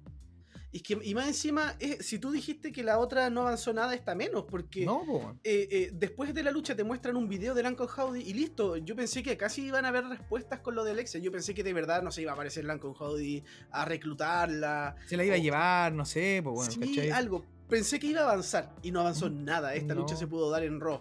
Perfectamente, weón, y no hubiera seguido lo mismo. Exacto. Así que yo creo que no sé si hay mucho más que agregar. Veamos lo que dice Andrés. No, lo que dicen, te va a decir, me cargó, chao, sigamos. Ah, no, vamos a ver. ¿dónde Va a decir está? mi lucha favorita de la noche. No, bueno, un audio de 35 segundos, qué mierda. Esta lucha yo creo que fue la peor, la peor del show, weón. Qué lucha más mala, weón. Bianca Belair con Alexa Bliss, cero, cero emoción. Era obvio que no iba a ganar Alexa Bliss. Lo que sí me gustó fue el final. Creo que también, como comentaba en, en la primera lucha, creo que están haciendo construcción con respecto a, a las historias y, y bueno, se, se ve a todas luces que Alexa Bliss se va a transformar nuevamente y va a ser aliada de Bray Wyatt. Así que Vamos a ver qué- cómo sigue eso. Pero luchísticamente, en realidad, lo peor del show. Hay pequeñas diferencias de opinión que, que bien en algún momento las iremos a, a conversar en, en algún- alguna grabación, pero, pero concluimos lo mismo. A nivel de, de contenido, de, de aporte al Royal Rumble, creo que es lo que menos aporta. Sí, totalmente. Eh, Ahora pasamos bueno, al, vamos a la otra. al Royal Rumble femenino. Así es, la siguiente lucha es el Royal Rumble de 30 mujeres que yo- así como comentario general, de ahí podemos hablar de todas las participantes, como igual como lo hicimos con el masculino. Como comentario general, creo que fue de menos a más. Sí, totalmente de acuerdo. Al principio igual est- estaba como el público cansado, yo no estaba tan... A mí me pasó un efecto que no estaba tan interesado porque a mí me importaba más la masculina, porque tuvo mucho más construcción, Claro. tuvo la historia estaba más interesante. Y lamentablemente, bueno, digámoslo, o sea, digámoslo como es, bueno, el- el- hoy por hoy la división femenina no tiene una gran construcción de historia, entonces... Exacto. no Entonces había a mí no me estaba interesando sobre al principio sobre todo. Después cuando empezaron a, a entrar gente importante y empezaron a, a- a- yo diría que quizás de- a partir de la entrada de Becky quizás empieza como a ponerse más interesante y empieza a desarrollarse más historia, claro. Y, Sí, y hay cosas muy destacables que me gustaría comentar, eh, pero para después. Eh, no sé si tenéis el mismo listado que con el de hombres. Tengo el orden, el orden de entradas acá. Ya. Ya, mira, partamos con eh, la número uno que fue Rhea Ripley, seguida de Liv Morgan, que luego vamos a hablar de ella, que para mí también es como el caso eh, Gunther en la parte femenina. Eh, Liv Morgan, Dana Brooke, Emma, Shaina Baszler, Bailey, B-Fab, Roxanne Pérez como una de las, entre comillas, sorpresas, eh, Dakota Kai, Sky como número 10, Natalia, un retorno, Candice LeRae, eh, Zoe Stark, Leah, Chaya Lee, Becky Lynch, que entra en el número 15. Tegan Knox. Asuka. eh, aquí entra Piper Niven, volviendo a su nombre de origen. esta Dude Drop. Tamina. Chelsea Green, un retorno. Selena Vega. Raquel Rodríguez. Michin, que me carga ese nombre de mierda, weón. Lacey Evans. Michelle McCool, apareciendo desde el público. eh, Indy Hardwell. Sonia Deville. Chotzi. Nikki Cross. Y la última que fue la sorpresa del Royal Rumble, que es Nia Jax. Sí, con final un poco bocheado porque la música sonó antes del conteo, pero. Eh, mira, yo creo que cosas, cosas interesantes que nos deja este Royal Rumble. Primero, el regreso de Chelsea Green, lamentablemente duró la nada misma. Y fue como un castigo esa wea. Fue como, ya Yo vas sé- a regresar, sí. pero vas a pagar durando nada en el Royal. Mira, yo no sé si. se- no, no creo, no es ni un spoiler ni nada, pero sí estuve leyendo cositas y dicen, dicen que una de las razones también de que se da por, por qué se da este como regreso y esta duración del Rumble es que quieren llevar el personaje de Chelsea Green como un lado más cómico. No sé. Ah, chuta, ya, puede ser. Eh, bueno, otra cosa destacables, eh, Asuka, que estaría regresando, pero ahora está con el personaje, al parecer, como eh, del que estaba utilizando ella en, en- en Japón hace años, que Sí, no era recuerdo su nombre. Kana, Kana, algo así, Cana, sí. eh, donde se pintaba la cara y todo, y el maquillaje se vio espectacular. Weón, tremendo, weón. Creo que le da un plus. mm, A mí, weón, yo nunca he sido gran fanático de Asuka, debo ser súper sincero. eh, pero esta impronta que tiene ahora como, como más como de loca, más, co- no sé, weón, me, me, me- me- como de psicópata. Claro, me atrayó, me, me trajo mucho más, weón, que, que, que la Asuka más simpaticona ahí, que huevea con, con la gente. No, me gustó mucho más esta. Aparte que el- en la calidad de la pintura para que no se corra en toda la lucha, weón, porque estaba intacta. Sí. Eh, eh, bueno, tenemos eh, lo que había comentado de Chelsea Green, tenemos el regreso de Nia Jax, tenemos eh, la... Me carga ya, nunca me ha gustado Nia Jackson. weón. Mira, a mí tampoco, pero lo veo por el lado positivo de alguna manera de que el roster femenino no está tan fuerte, entonces añadirle a alguien que pueda ser en algún momento retadora por el campeonato, no necesariamente ganarlo, eh, creo que aporta. O sea, si es que en algún momento, no sé, te invento, Rhea Ripley llega a ser campeona y necesita rivales, eh, Nia Jax podría ser alguna, ¿cachai? Claro, Como claro. que porque, de ese sea, lado lo veo. Es que ahí estamos hablando de, un- de un como un contexto físico, porque si bien Rhea Ripley sale campeona, no hay ninguna otra más que Raquel Rodríguez que pueda hacerle como el, el aguante. Bueno, pero, Claro. pero eh, sí te cacho. O sea, como que lo, lo veo como un poco por ese lado. Sí, a mí tampoco me gusta mucho, pero como que trato de verle ese lado positivo que creo que en, en el roster femenino hace falta de repente tener rivales. Porque cuando nos salimos de las Four Horsewoman y de por ahí alguna excepción como Bianca, Ria, cuando nos salimos de, de las main eventers, encontramos un nivel mucho más bajo. Entonces, eh, es un poco por eso. Em, bueno, otras cosas que, que destacar, eh, creo que es, una, es un Royal que partió igual con harto botch, hay que decirlo. Eh, hubo unos cuantos bots por ahí, hasta como cuando mencionaba, hasta que empiezan a salir como la, la gente más importante, Becky y todo eso, ahí como que ya empieza a, a ordenarse un poco más la cosa. Eh, me- el, el papel de Rhea Ripley estuvo muy bueno de- durante la lucha. Eh, sí es verdad que diría que Gunther estuvo mucho más activo que Rhea, eh, haciendo la comparativa como en la participación de ambos. Pero Rhea creo que se vio, vio- se vio bien. Y eh, me quedo también con, eh, con el final. Me gustó No, mucho el final, final. fue muy bueno.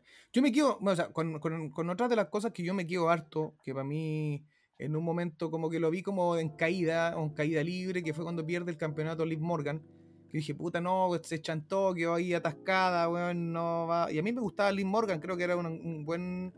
Y creo que este Rumble le ayuda mucho, weón. También vu- vu- vuelvo a lo mismo, o sea, como sale número 2 y llega a las últimas, eh, Sí. haciendo un buen papel, bueno, un buen desempeño en el mismo Rumble, que siento como que vuelve a agarrar como consistencia a su personaje para poder estar nuevamente, quizás no en luchas titulares, pero sí verla dentro del- de, la, de, la, de las luchadoras eh, que van a poder optar siempre quizás a un, a un main event de mujeres. Creo que vuelve un poco a, esa, a ese lugar y eso a mí me deja igual con un buen sabor de boca, así que son de las cositas que me hubiera gustado, o sea, que, que quiero resaltar.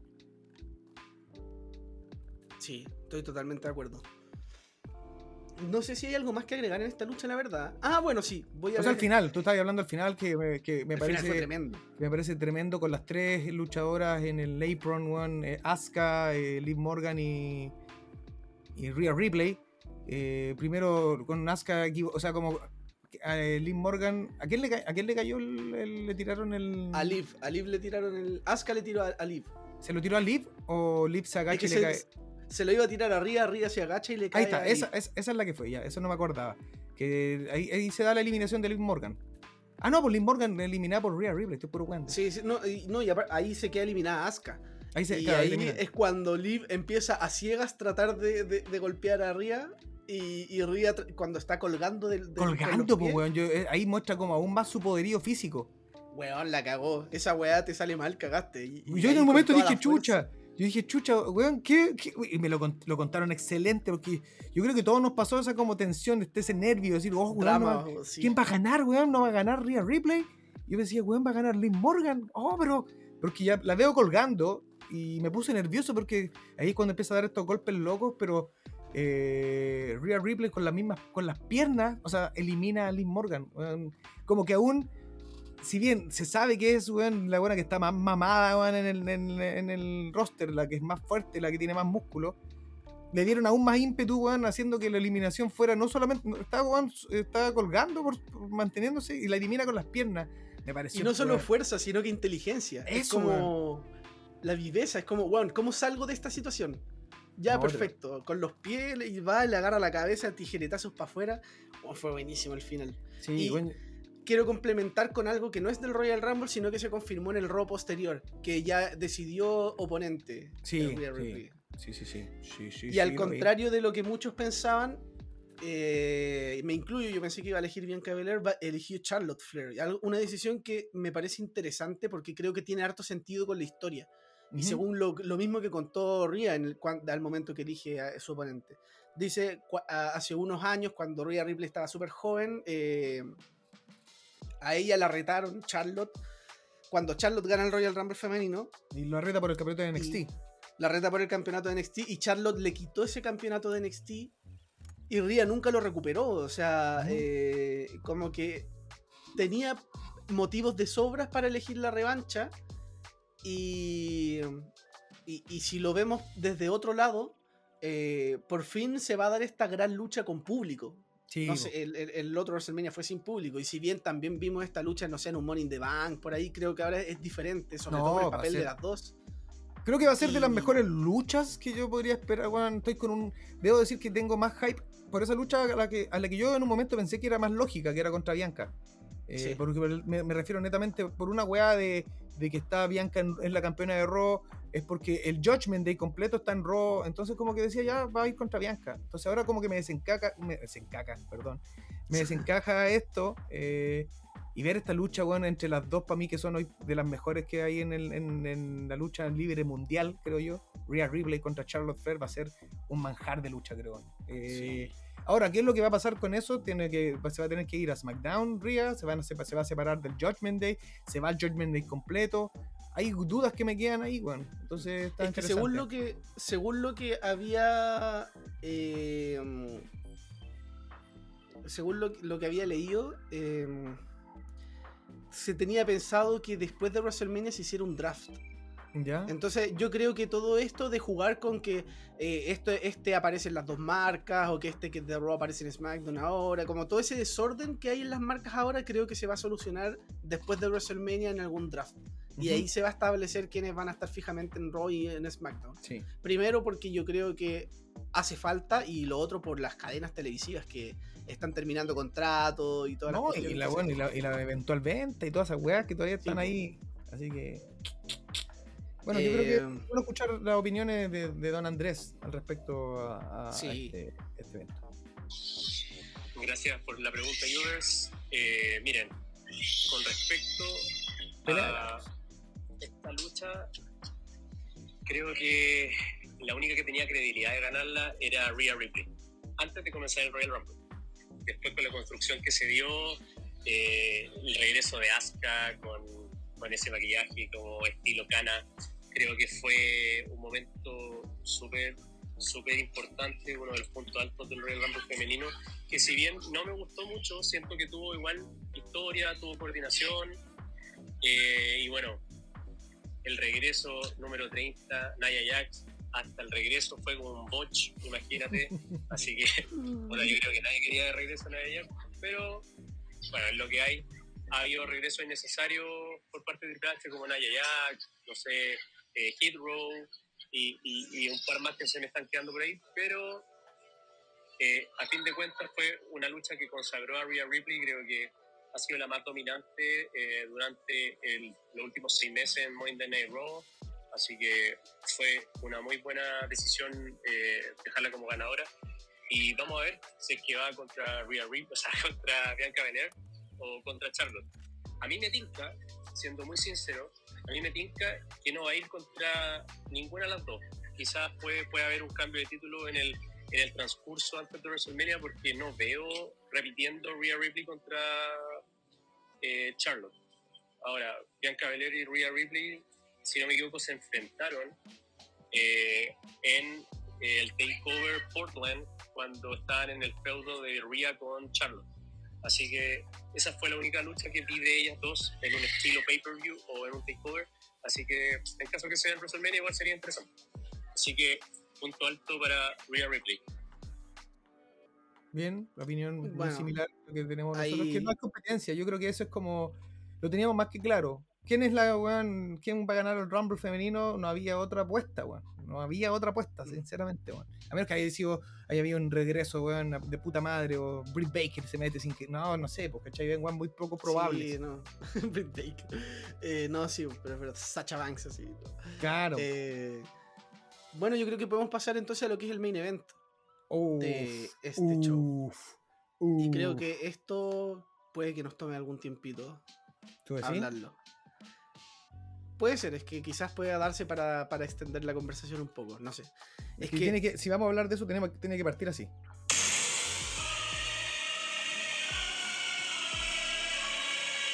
levanten sus manos. Qué gran canción, weón. Muy buena. hasta ahí no la voy a dejar, pero le da un ímpetu a la entrada, le da un ímpetu a que a ese.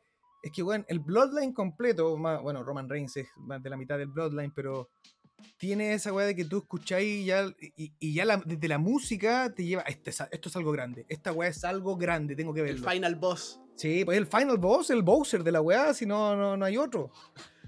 Y, y solo Sikoa es como ese, el otro jefe, pero no, no el final, es como el que está como al medio. Es que no, te enfrentáis como en el Mortal Kombat a Shao Kahn y antes a Goro. Y dices como solo Sikoa. Puta, sí. Y bueno, tenemos esta lucha entonces que es Kevin Owens contra Roman Reigns. Estuvimos conversando con un amigo eh, si es que quizás eh, creo que es la, la primera vez que se repite una lucha tres veces en un mismo evento, salvo a excepción de WrestleMania. Así que teníamos un condimento interesante acá que era el factor Sami Zayn y todo lo que se estaba contando con la historia del Bloodline, donde empezaron a haber algunos roces últimamente, donde se empezaron a dar vuelta un poco las situaciones, porque tenemos que todo esto empieza Espérate, espérate, como Eh. punto, como punto aparte yo quiero también, an- antes que hagáis como este resumen, eh, darle, weón, un aplauso gigante, weón, a los que trabajan en la parte de promo, por cómo te cuentan, esta como por capítulo, cada una de las cosas que ha ocurrido con el Sí. Bloodline hasta de cantar al Royal Rumble, capítulo 1, Chapter Después el 1, ju- KO chapter- Problem. claro, weón, qué magistral, weón, porque te dejan con el hype aún más arriba, así que no, tremendo. Sí, buenísimo. Bueno, todo esto comienza, recordemos, como un poco una chacota, como algo, un chiste de Sami Zayn queriendo ser parte del Bloodline. Eh, y luego se empieza a tomar un poco más seriedad esta cuestión y empezamos a, a... Bueno, de hecho, si es que los vamos mucho más atrás, todo esto empieza con la Uso. rivalidad entre Jey Uso y Roman Reigns. Sí, Jey Uso no Ellos queriendo dos- reconocerlo. Porque Jey Uso no lo quería reconocer, exacto. Y Jimmy también tiene problemas con Jay, así y, eh, empiezan a discutir como no, eh, únete a mí, a él no, este está manipulando, bla, bla.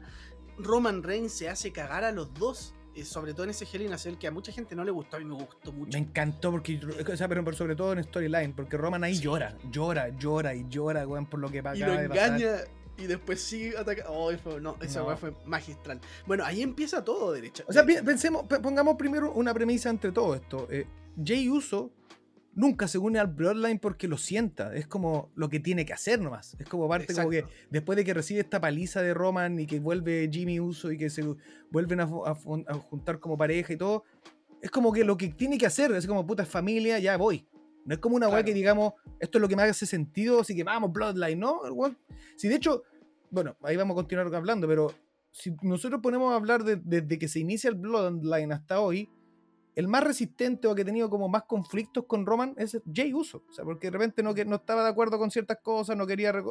Cuando todavía, bueno, semana, hace como un par de meses, cuando dice, bueno, I don't give a damn what the tribal chief said. Así como que no me importa lo Oh, que. Y todo, oh, cla- claro, ahí te das cuenta que hay un weón que, si bien acepta, reconoce y es parte del Bloodline, tiene ciertos conflictos internos con el Bloodline y con el mismo jefe que Sami Zayn, o sea, Sami Zayn, eh, con Roman Reigns.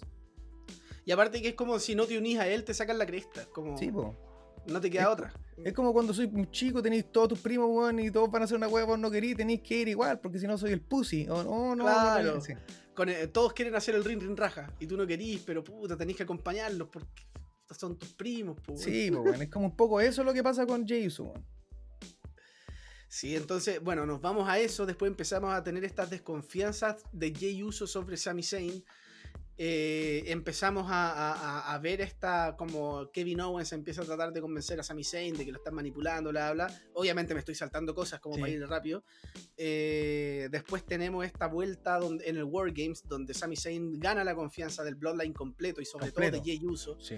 Y ahí los usos empiezan a demostrar mucho, eh, mucha cercanía con Sami. eh, ya empiezan a tratarse de hermanos, así prácticamente. O sea, Jimmy ya con Eh, Sammy tenían un saludo particular, weón, que es muy bueno. Claro. Pa, pa, pa, no me acuerdo cómo es, pero tremendo. Así como que habla de, que, de, de esos códigos, de códigos de amigos, de que ya soy parte de la weá. Así como, weón. Sí. Y bueno, después tenemos todo este tema del problema KO, como le dicen, que eh, donde Sami Zayn tiene que demostrar la lealtad y toda la cuestión, y tenemos esta desconfianza ahora de parte de Paul Heyman, donde dice que tiene evidencia de que Sami Zayn está con Kevin Owens, y empieza a mostrarle todo esto. Y tenemos Cuando llegamos este al giro- juicio. Claro, cuando llegamos Claro. al juicio ahí. Y tenemos también este giro de Jay defendiendo a Sami. Y también Jimmy se le une para defender a Sami. Y todo eso para llegar a este momento que fue magistral. Fue una épica eh, sin precedentes, yo creo, weón. Yo, Pero- yo, no me, yo no me, o sea, yo no, no, no me gasto en decir, weón, que para mí es, eh, creo que sin lugar a dudas, de los mejores, de las mejores storylines eh, que jamás llevadas, weón, en la historia de la, de la lucha libre, weón. Sí, sí. mi opinión. estoy estoy hasta de hoy, hasta hoy. Esperemos que esto de- tenga una conclusión aún más épica o que tenga un curso que tú digáis, tiene toda la lógica del mundo, perfecto. Pero hasta hoy Claro. está siendo la mejor storyline que hemos visto. weón. Sí.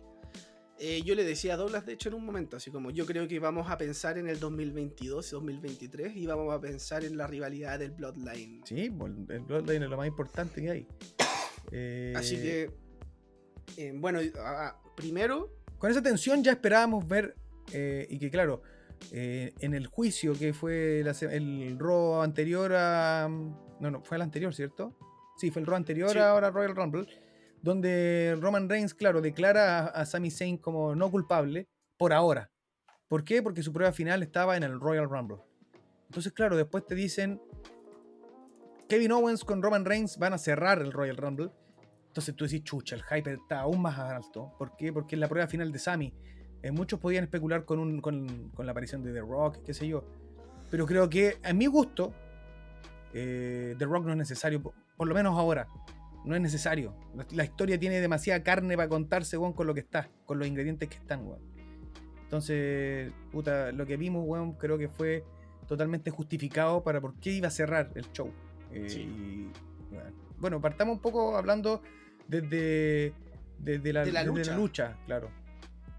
Bueno, la lucha creo que fue súper buena. Eh, Sí. eh, fue una lucha donde te pusieron en todo momento eh, de que esto no era tarea fácil para Roman Reigns. O sea, KO de verdad era un problema. Sí. Eh, y se vio súper bien Kevin Owens. Creo que es Totalmente. el de los rivales que más se le ha visto credibilidad para derrotar a Roman Reigns. Totalmente, weón. Sí, de hecho, Eh, Eso mismo, como decís, como decís tú, y la storyline ha, ha ido para allá, pues, weón. O sea, como que te lo han puesto como realmente es un problema este weón. Así como, este weón, la, sema- el, la semana de la firma de contrato, que, weón, nunca, yo creo que no habíamos visto tan vulnerable a Roman Reigns, weón, que, que lo revienten en una mesa, weón. Fue acuático, pues, weón. Entonces tú decís, este weón tiene las de ganar en el Royal Rumble. En, en el Royal Rumble. Entonces tenía ese condimento extra. y tenía el condimento de que sabéis que Sami podría intervenir hacer algo. Eh, sabemos que el condimento de, de- de lo que pasa antes en el, del show, en el kickoff, Roman Reigns le dice a Sami Zayn, los usos no van a estar, solo Sikoa tampoco, solamente vas a estar tú y Paul Heyman acompañándome en la lucha, porque quiero, quiero probar tu lealtad. Sí, Entonces, ahí parte también un poco eso. Bueno, y también Y- parte con. eh, en el, antes de que parte el show, hay unos videos que, ten- que soltó, unos reels que soltó WWE que es Kevin Owens llegando a la arena con la polera de Sami Zayn Forever. Ah, sí, polera- sí. Entonces, ¿qué me preguntan por esto? No es nada, weón, no es nada. Y sigue caminando como jugando con la mente, al tiro de la gente o- y, y metiendo ahí como esas posibilidades de que, bueno, este este weón es mi amigo. como. Pero bueno, en la lucha tenemos momentos muy destacables. Para partir, yo no sé si alguien antes, aparte de Lesnar, había soportado dos lanzas de Roman Reigns. Creo que ni siquiera Lesnar, weón. Eh, así, y, así como, como Kevin Owens soportó dos lanzas que, me pareció increíble porque para partir eh, se sacó la cuenta de forma muy dramática, así como que de verdad pensaba que la lucha había terminado, así como también en un momento cuando Kevin Owens le hace el stoner a Roman Reigns y se sale en el 2,999. que levanta, mueve solamente el, hombro. El corazón, sí, el corazón todo eh, había dejado de latir por unos segundos, güey. Y eh, eh, también valoro mucho la capacidad de crear brutalidad en una lucha para dar más, dar más contexto a la historia, como por ejemplo cuando le empezaron a dar los cabezazos contra la escalera. es que eso fue, eso fue determinante, o sea, para mí, ya, o sea, está bien, la historia, la pelea fue totalmente reñida, un uno contra uno, donde no tenía un ganador claro, en los primeros, yo creo que en los primeros minutos, hasta que ya cuando pasa lo que, lo que todos ya conocemos en, las luchas titulares o muy importantes que golpear al árbitro. ¿Por qué? Porque ahí hay un mm. punto, ahí viene, ahí viene un punto. Cuando ya empiezan también con los finales falsos, así como los 2.8 en los conteos, bueno, se va al árbitro y es cuando ya empieza ya ahí la... como a, resolver un poco para dónde va la lucha, porque es cuando ahí, cuando Roman le pide la silla a, a Sammy, dice, bueno, eh, no me acuerdo si eso fue. Eso fue, claro, eso fue antes de que pasara todo esto que, empieza a pasar con la brutalidad que empieza a expresar Roman Reigns. Que bueno, eh, Sammy duda un poco en pasarle la, se demora hasta que no, que lo cual genera que no alcance a, a golpear y que Kevin Owens le haga el Stoner. Que el Stoner que duró como al que fue el 2.9,999. Entonces fue un momento que hay donde esa expresión con la que mira Roman a, a Sammy porque no le entrega la silla en el momento que se la está pidiendo, es como lo que detona un poco su rabia y es lo que después vemos con la brutalidad que ataca cuando lo, tira dos veces de, espalda, que lo que choca es como un poco la nuca con la escalera. Y yo, era como que, ¡ay, me duele ver eso, weón! La misma expresión de Sammy viendo todo eso es como que no quería verlo. Entonces desde ahí ya se empieza a cimentar la victoria, porque Roman como que su, emocionalidad, va hacia el lado de la rabia y lo ataca sin piedad y ahí después vemos a un Roman totalmente, brutal, eh, terminando la lucha de esa forma con Kevin Owens. Y hace el, conteo de tres mirando a Sami Zayn. Exacto. Eh, y y acá Roman Reigns ya empieza a dudar de Sami. O sea, cuando, cuando Sami se demora en darle la silla y todo el tema. Entonces acá es cuando le pide a Paul Heyman las esposas y empiezan a seguir atacando a, Kevin Owens. claro, o sea, llega, llega, llega, llega el, el, Bloodline completo y le traen esta, la corona. Jay anda con la corona para entregársela a Sami. Así como, bueno, se la va a poner. Y ahí es cuando. espera, espera, espera espera, todavía no, no, no, no, no. Y claro, ahí piden la esposa. Bueno, primero empiezan a atacar a, Kevin Owens, lo, atacan, luego lo atacan solo. Lo, atacan hasta que después no es suficiente. Entonces lo someten a una tortura y eso para mí es pero fenomenal, weón. Porque está ahí, claro, estamos en, un contexto donde Sami Zayn se sabe que es amigo de Kevin Owens, pero muchas veces las storylines te llevan a pelearte con tus mejores amigos, pero es lucha, ¿cachai? Aquí era una weá inhumana. Aquí era una weá, era una. devastar a un ser humano. Porque lo vendieron así, desde ponerle la esposa y que cada uno de los usos, weón, lo habrán pateado, weón, 10 veces cada uno. Golpe, esto super kick en la cara. Con Sammy así como puta, ya viendo toda la situación. Luego solo soy. Eh, todos lo repartieron hasta que ya eh, venía la parte más brutal del cuento, que era cuando toma la silla Roman Reigns y lo va a dar de silletazos con cuando está con la esposa. Entonces eso es como... Y ahí en la parte de donde todos estamos así con la guata apretada y así como, ¿qué va a pasar? Y cuando se acerca a darle el sillazo, ¡pum! Se le cruza en el camino Sami Zayn. Dice, no, weón. Y las palabras que le dice para mí son... Las palabras, todas las palabras. Son precisas, weón. Es como, weón, ya basta, está acabado. Tú eres el jefe tribal, weón. Esto, esto es por debajo de ti. No tiene necesidad. No tiene necesidad de hacerlo. Eres el jefe tribal, weón. Tú eres mejor que esto. This is beneath you. Esto, esto es mejor. Weón, ¿para qué vaya a hacer esto, weón? Tú eres mejor que esto. Que son weón súper weón reales. Como que ya acabamos con. no sigáis pegándole, weón. Y es como lo que uno haría cuando tenéis como una mala con alguien, pero que tú en el fondo lo querís. Y no querís que siga sufriendo. Es como que ya córtala, ¿cachai? Ya está listo. Ya vamos. Es como, como Walter White con Hank.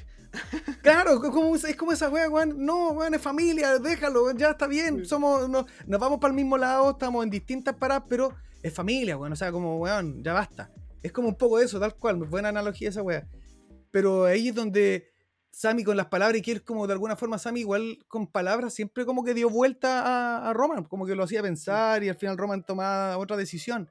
Se Sí. nota en el papel y en lo que te han contado que Roman de verdad quiere a Sammy, weón. Sí, bueno, una Eso, wea- eso me gustó mucho Es porque perfe- tremendo. Perfectamente pudieron haberlo vendido como Roman diciendo así como, ah, yo nunca te creí, o no sé. Acá se vio que Roman de verdad quería Le duele. Le duele. Le duele mucho lo que está pasando. Sí, Le de dice, hecho tú la- me clavaste una estaca en la espalda, eso le dice. es increíble, weón, después de que, de que le dice esa weá que no, y weón le dice, weón, entonces hazlo tú, le pasa la silla, hazlo tú, no lo debo hacer yo, hazlo tú. Y no, y la weá, y el weón empieza, cuando se empiezan, lo ve y dice, ¿estás llorando? ¿Estás llorando? Le dice a Paul Heyman, así como, weón, y le empieza a pegar en la cara y lo empieza a empujar, así como, dale, y, y, oh, toda la gente empieza a gritar. Esta es mi vida, esta es mi familia. Sí, po, dice, ¿qué? Entonces, si no, weón, eh, yo, yo te. O sea, este ring es tuyo porque yo te lo di, weón. Si no, weón, hubiera seguido haciendo tus weas de yacas, así de corta. Sí. O sea, como todo me lo debes a mí. Y ahí se da vuelta de nuevo. Y ahí es el momento, weón, donde todos quedamos. Y el- yo creo que hace mucho tiempo no, no escuchaba, weón, un público tan. como cuando la reacción del público, weón, con el sillazo es se llega hasta a saturar un poco el audio. ¡Ah! Se satura de lo- por los gritos. Y la reacción. Andrés gritamos, weón. No, y la reacción posterior, weón, cuando weón tira la silla y le pide disculpas, nada más ni nada menos que a Jay. Lo mira nomás. Discúlpame, weón. Sí. Así como que ya no puedo hacer más. Y.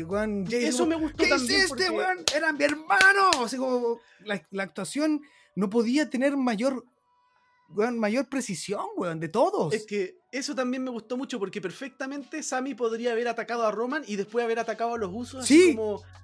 Pero no, acá Sammy, es que lo que te cuentan no es que Sammy traicione al Bloodline, lo que te cuentan es que Sammy no quiere que sigan atacando a Kevin Eso, Owens. O sea, es él, eso. él sigue queriendo ser Sí. parte del Bloodline. Weón, pero es, eso. Pero no le como- quedó otra.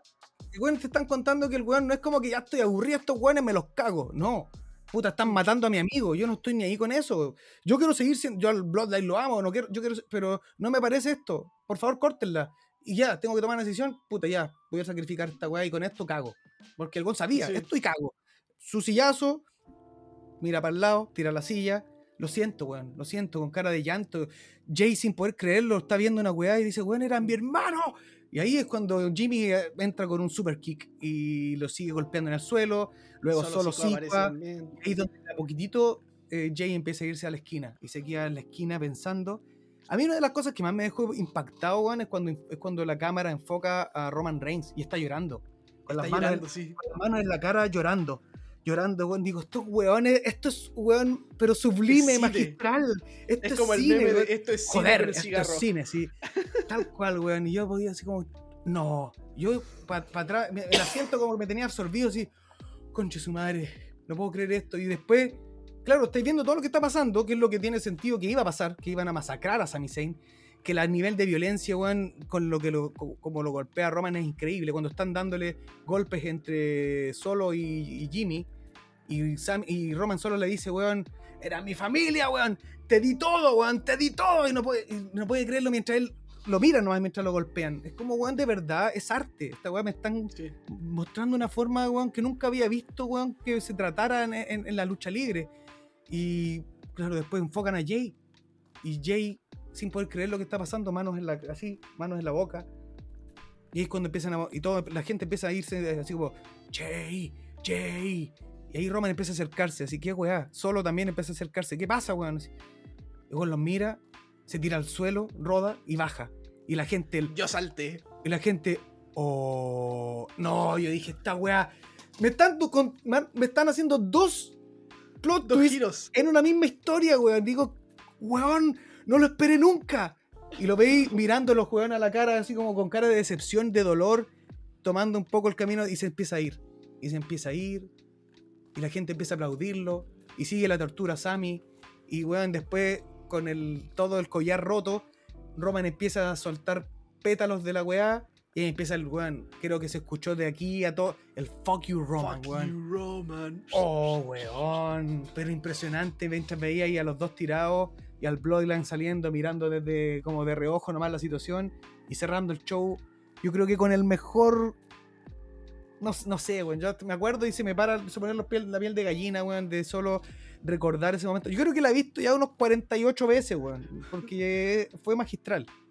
Y, y el- el- el- la última toma de cámara apuntando a Kevin Owens esposado y a Sammy en el suelo con los pétalos. al- al- al- weón, Weón. Fue. es arte. Yo quería, Weón. yo he buscado en YouTube, o sea, he buscado en internet todo, quiero saber quiénes están detrás de, de toda esta historia. O sea, quién es, quién es la cabeza creativa de esta historia, weón. No he logrado La dar con cagó. eso, weón, porque esto yo creo que weón, supera todas las historias que hemos visto, supera una de las mejores como historias contemporáneas, entre comillas, para mí era la del Festival de la Amistad entre Kevin Owens y Jericho, porque eso también se Sí. dio orgánico. Eso la Sí. gente lo empezó a tirar para arriba, la gente lo, lo, lo llevó a hacer prácticamente lo, el Raw se basaba en ellos. Eh, Y hoy día también es una historia orgánica que crece en base que a- al carisma de Sami Zayn, a- a la- al nivel de, de actuación de todo el Bloodline. eh, y que la, es esta, estas historias weón, que, que quizás no tenían este, este para, para, eh, para donde las tenían planeadas, pero que la recepción, la recepción de la gente las lleva para otro lado. Creo que esa- esta historia es eso. Eh, la Sí. misma gente lo ha llevado a donde está. Ahora, yo tengo sentimientos encontrados con el que viene para adelante.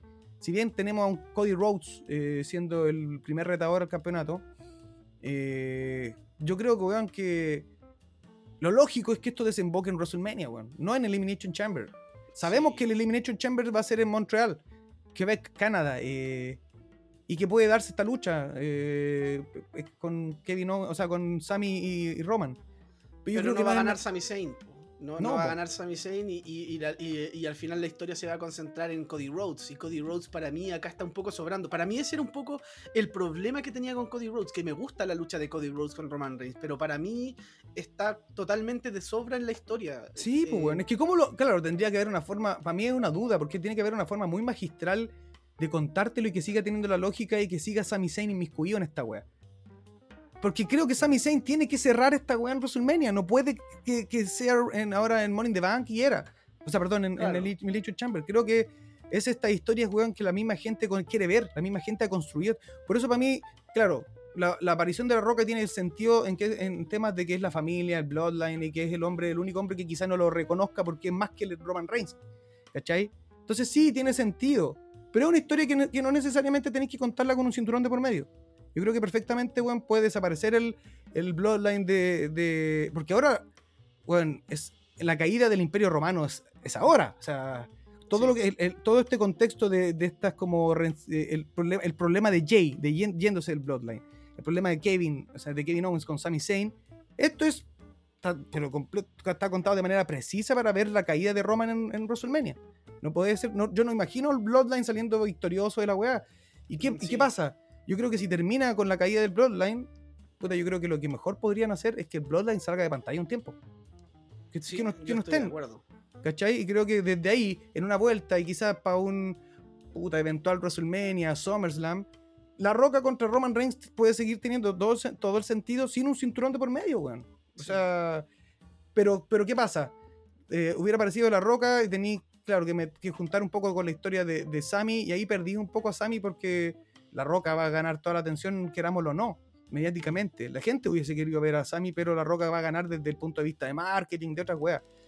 Pero ahora con la inclusión de, de Cody Rhodes, no sé, weón, no, no, tengo dudas y tengo un poco de miedo porque quiero y espero que, que podamos ver a Sammy, weón, en, en WrestleMania, weón, teniendo el momento, weón, que para donde se ha constru- para donde la gente lo ha construido, weón. Es hoy por hoy el luchador más over que, que tiene la empresa, weón.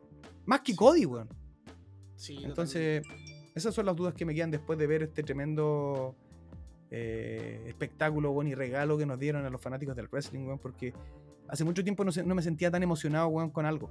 Emocionado, a nivel de, weón, no poder creerlo. Es como estar viendo de verdad. Es como estar viendo una película que me, tuvo me tiró un giro culiado que no puedo creer. Es como, wow, ¿por qué pasó esto? No, weón, impresionante. Bueno, sí, total, bueno, es que te cagáis como reaccionábamos con Andrés, weón, acá y con otro amigo. Era todo el rato, oh, no, no te creo, no. Weón, eh, de verdad que fue impresionante. Y puta, yo quedé muy feliz con el evento, en verdad. Sí, no, Que- igual, que para creo mí que fue un buen evento. justificaba todo. Justificó, weón, quedarse hasta las dos y media, porque hasta esa hora más o menos te duró. No, o sea, el. el- el- la- la- el- me refiero al largo completo. ¿Cuántas horas fueron? ¿Como tres horas y media? Como- como- casi cuatro horas, diría Casi, yo. no cuatro, sé. casi, ca- sí, casi cuatro horas. Ponele ya, el, el- el Rumble masculino fue una hora 20, una hora Sí. 17 por ahí. El, el femenino debe haber sido una hora, no, no sé la, la duración. Yo creo que debe haber sido tres horas y un poquitito más.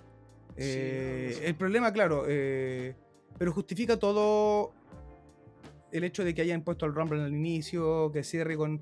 Porque no podíais cerrar con la forma que cerraste, o sea, con esa lucha abriendo el, el show, el opener, con ese segmento final, no, no, no para nada. No, sí, bueno, era muy anticlimático, no sé, como muy. Claro, porque después, ¿qué, qué, qué viene después que sea mejor que esa weá? Nada. Tenías que cerrar con eso. Entonces, no, para mí, weón, todos lo- lo- los detallitos que nombramos anteriormente del Pitch Black Match, de quizás lo predecible del, Roma- del, del Rumble eh, masculino y del femenino. eh, claro, hay detalles que siempre vaya a querer mejorar, pero todo se opaca, weón, con el tremendo main event que nos dieron, weón. Todo se opaca con eso. Así que eso para mí es Exacto. como el, el- el punto grande y es el por qué este, Roma, este Royal Rumble para mí es tremendo. Tremendo evento. Sí. Yo creo que podríamos Estoy- escuchar eh, lo que nos dice Andresito, weón. Dale, con eso cerramos. llegamos al main event. Um, ¿Qué te voy a decir? Bueno, yo creo que luchísticamente fue una buena lucha. No increíble, pero fue una muy buena lucha. De verdad que fue una muy buena lucha. Tuvo unos momentos donde de verdad el 2,999999 periódico, weón, fue una cuestión increíble por parte de los dos. Kevin Owens sacándose dos lanzas, eh, Sami Zayn también haciendo un papel increíble. Y bueno, luego de la lucha vino lo más importante, que fue el, el- cierre del Bloodline con la participación de, Sami Zayn. Sami Zayn decidiendo velar por la integridad física de Kevin Owens, que está esposado en las cuerdas. Fue una locura. Yo creo que hace años que no veía algo tan increíble en temas de guion, construcción, eh, ejecución de personaje, en, en interpretación, en el momento, el público, ¿no? en el sillazo que le dio Sami Zayn, el pop del público fue increíble. ¿Qué te voy a decir? Pues no, no hubiese pedido nada más, para mí fue perfecto. No, bueno, he visto, he visto y repetido muchas veces el segmento porque ha sido increíble, fue increíble. eh, todos queremos saber lo que pasa. Eh, Sami Zayn, hoy por hoy, el Mauer que, que hay en SmackDown, así que, bueno, un gran cierre pay-per-view. De verdad que no extrañé a La Roca en el cierre del pay-per-view porque hubiese sido un desperdicio de tiempo. bueno. Creo que fue perfecto lo que pasó. Jay, Jay Uso negando la golpiza hacia Sami Zayn, dejando el ring, o sea, una locura, bueno, fue increíble. Así que debo decir que de verdad que casi, casi boto lágrimas, me emocionó mucho. Puta, lo vimos junto a Benja y, de verdad que fue una locura. lo- estábamos, pero increíble, así, sorprendidos, bueno, gratamente sorprendidos. Así que, bueno, mi viewers, eso. Ahora voy a embarcar. eh, tengo un vuelo que tomar para volver a, a mis labores, así que los dejo. Un abrazo y que estén muy bien. Igualmente, don Andrés. Pero claro, palabras muy similares a las que, a las que acabamos de comentar todo este rato, con lo que hemos redundado, porque de verdad que fue eso, que fue un espectáculo para nosotros como fanáticos, fue una locura. Y que, bueno, yo, yo me mantengo ansioso. El viernes va a ser clave, vamos, en este SmackDown. Yo creo sí que no vamos a ver a Sami. No creo que ni Sami ni Kevin Owens van a aparecer. Solamente va a aparecer quizás declaraciones del, del Bloodline. Eh, Sí, yo también. Y me atrevería a decir que podríamos ver a un Jay volviendo al Bloodline, o sea, no yéndose del Bloodline definitivamente, creo yo. Así como ser. para, estirar, para estirarlo. Porque creo yo que... eh, es que no se me ocurriría qué hacer con Jay de aquí a WrestleMania en todo este tiempo. Porque yo O creo sea, que el plan... O si no, sería siendo- de, aquí a, de aquí a Elimination Chamber, quizás no aparezca. Pero quizás no aparezca, Claro. ¿cachai? Que, que nadie Sí, sepa de él. que- como que, es bueno, que- hemos intentado con- contactarlo, no tenemos idea, qué sé yo, y después aparezca como en esta posible reunión con el Bloodline, pero traicionándolos de lleno. No Es sé, que- weón. Hay- Queda mucho tiempo aún. Es que lo, lo que lo que sabemos, o lo que sabemos entre, entre comillas, porque no es que lo sabemos, pero lo que se supone que debería pasar es que los usos defiendan contra Kevin Owens y Sami Zayn en WrestleMania. Y si es que eso pasa, Jay tiene que volver al Bloodline, no tiene sentido que haga equipo. Claro, de- es que eso es lo que, lo que esperaríamos, pero también con este tipo de. de, de- como, como sí, que, que yo ya no veo esa lucha, ¿cachai? La- ya no siento que vaya a darse la del Jay y. de- O sea, de los usos contra Kevin y, y Sammy, weón. No sé, weón. Es que me deja con Jay tantas y Sammy contra Kevin Owens y Jimmy. La weá loca, así una locura. La wea random. Sí, pues weón, ¿cachai? Entonces me quedan, me quedan más dudas que otras cosas, pero dudas bacanes porque puede tomar distintas aristas. Lo único que pido, weón, es que se mantenga este nivel, weón. Este nivel de guion, este nivel de, como dijo el Andrés, de, de dirección, de contar una historia. Eh, porque si se mantiene este nivel y le dan dando este enfoque, weón, tan. donde, donde prima mucho, weón, el. como el, el- lo que te están contando, weón. En, en ningún momento te han dejado como esta weá como para. Oh, estas típicas decisiones que sí, ¿por qué pasó esto? Ah, qué paja. No, weón, se nota que le han dado, weón, el tiempo de pensar la historia, de que esté todo conectado. Porque, weón, con este cierre, con este Jay, como sintiendo esta weá, es como. A mí, te lleva al inicio. Te lleva derecho al inicio cuando Jay no quería ser parte de, weón, reconocer al jefe tribal porque no le gustaba su forma. Ahora lo Sí. mismo. Están masacrando, weón, a, su- a, a Sami Zayn, que lo dio todo por él, tampoco en la forma. Entonces no participo de esta weá. Entonces te lleva, lo conectó, conectaron con todo lo que. No hay ni una weá que quede suelta, weón. Y eso es lo que a mí más me, me da como esperanzas de que de aquí a WrestleMania, weón, se va a lograr contar bien la historia. Ahora, ¿cómo entra en esta ecuación Cody Rhodes? Esa es la weá que más me tiene con, como, Sí. con miedos. Sí, yo, eh, no, puta, replico tus palabras, weón, porque en verdad es como exactamente lo mismo que Sí, pienso. po. Eh, yo creo que con eso estamos y vamos a estar atentos también a lo que pase en SmackDown, lo que esté pasando en, en- en general. Sin duda tenemos Eh, contenido que, gra- que grabar para conversar estas weas que están demasiado intensas, weón. Sí, sí, hay que profundizar en eso porque Sí. de, de verdad que hay que aprovechar cuando nos, regalan algo tan bueno, hay, Sí. yo- hay que sacarle provecho. Totalmente.